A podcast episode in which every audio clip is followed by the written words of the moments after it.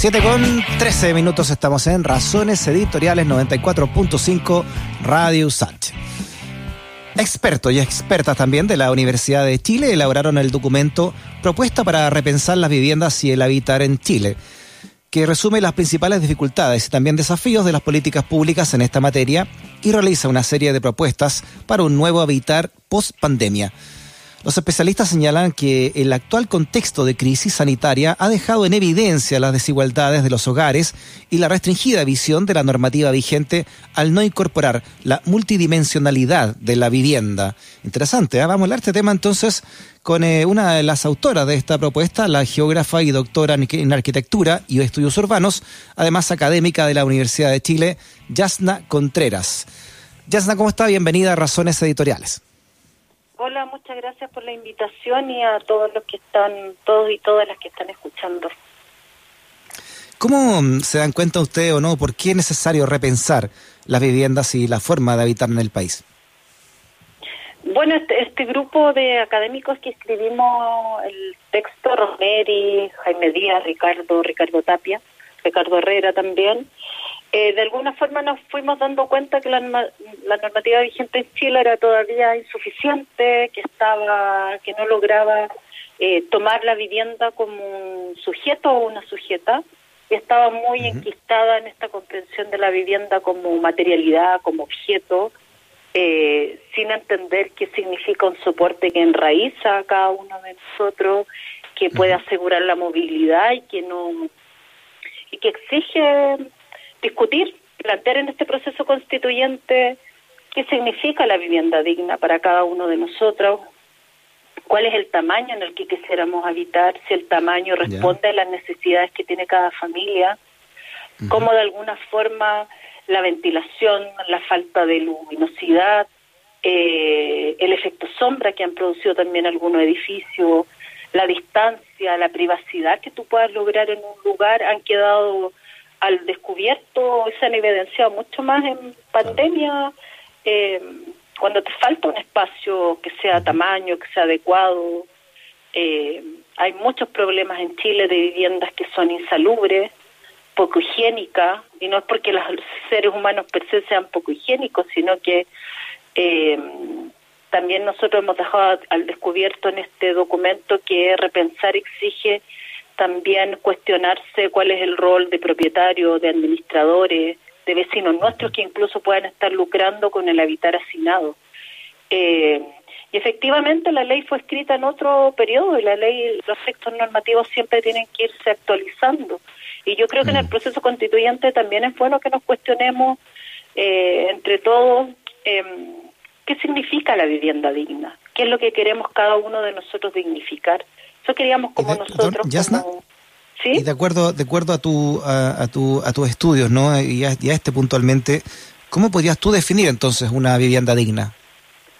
Es bien difícil la respuesta, Freddy, porque hemos estado en varios talleres, al menos yo con, por vivienda migrante, con varios líderes, y cada una, al menos, el otro día voy a tomar palabras de dirigentes de mujeres líderes de Valparaíso, y una de ellas dijo, eh, yo le pregunté lo mismo que tú, eh, que tenga una buena ubicación, que tenga un locus, es decir, una vivienda digna es aquella que va a dar garantías de un acceso al transporte público, a un transporte público con una tarifa diferenciada acorde a los requerimientos de cada familia.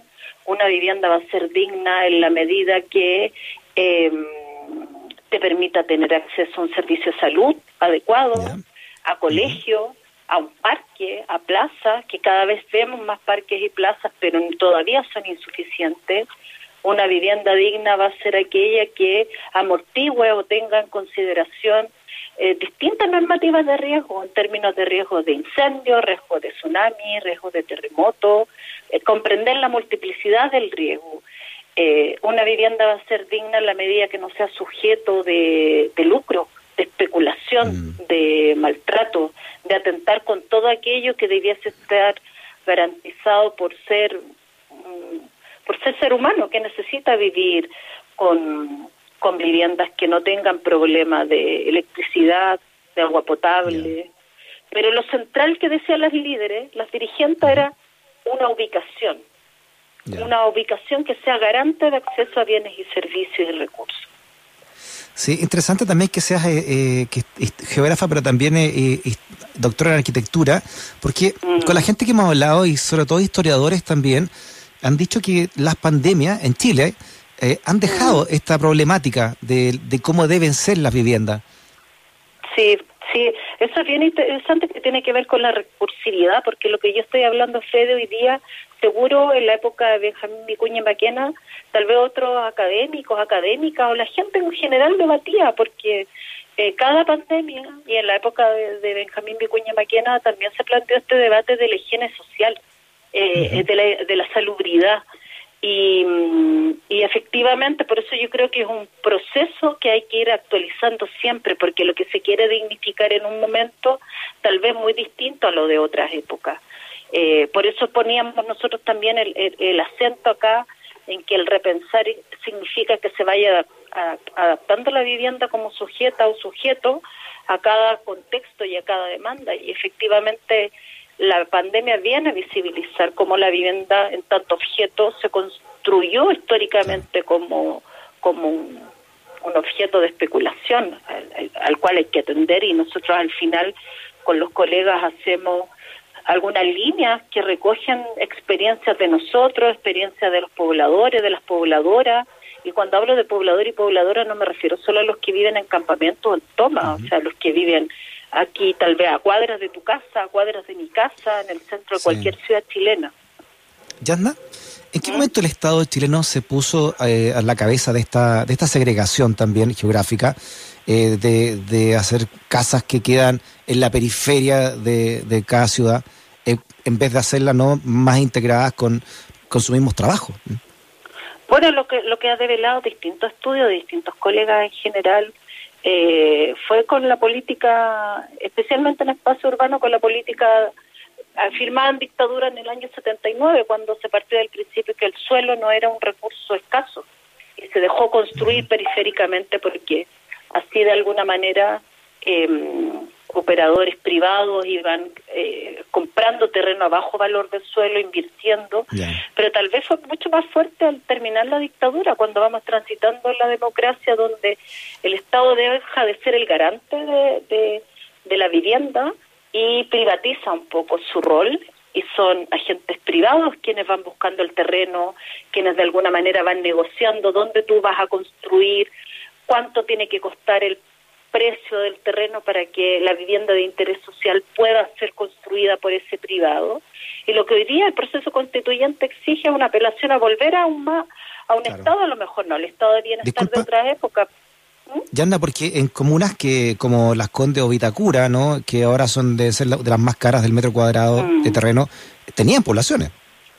Tenían poblaciones que fueron erradicadas en plena dictadura, eso está súper bien documentado, en Santiago Centro también, y lo que es necesario hoy día es recuperemos terrenos que existen dentro de las distintas ciudades chilenas. ¿Cuántos, Freddy, cuántos territorios industriales hay obsoletos que se podrían transformar en vivienda de interés social, pero no una vivienda de 35 o 40 metros cuadrados, ni tampoco esa vivienda que le llaman progresiva y que cada familia tiene que ampliarla de acuerdo a sus recursos, no, una vivienda que mm. tenga un tamaño eh, sensato. Para mí sensato por lo menos son viviendas de 60 metros cuadrados. Hay proyectos tan interesantes como Villa Portales, lo hablamos hoy día con otras colegas, Villa mm, Frey, que fueron proyectos pensados para vivir en armonía, con un espacio más amplio, con verde al interior.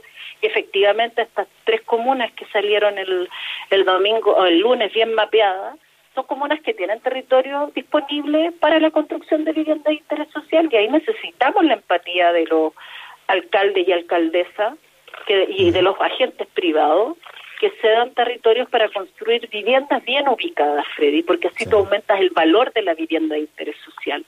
Y si la periferiza y no le colocan los servicios adecuados, no va a ser un bien que tú puedas transar.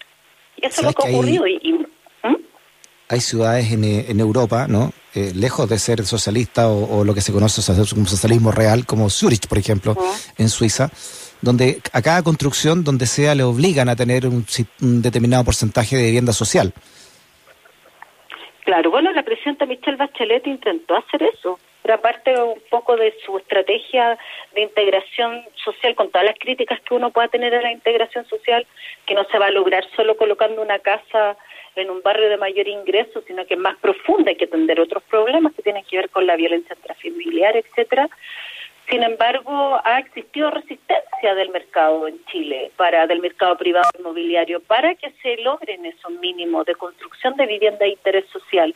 Se pidió en las zonas de desarrollo urbano condicional Chicureo, por ejemplo, que se construyeran viviendas de interés social. Y los privados trataban de ver cómo construían un parque, una avenida, algo que de alguna manera separara y que no, no hiciera que estos nuevos ricos vieran las viviendas de interés social.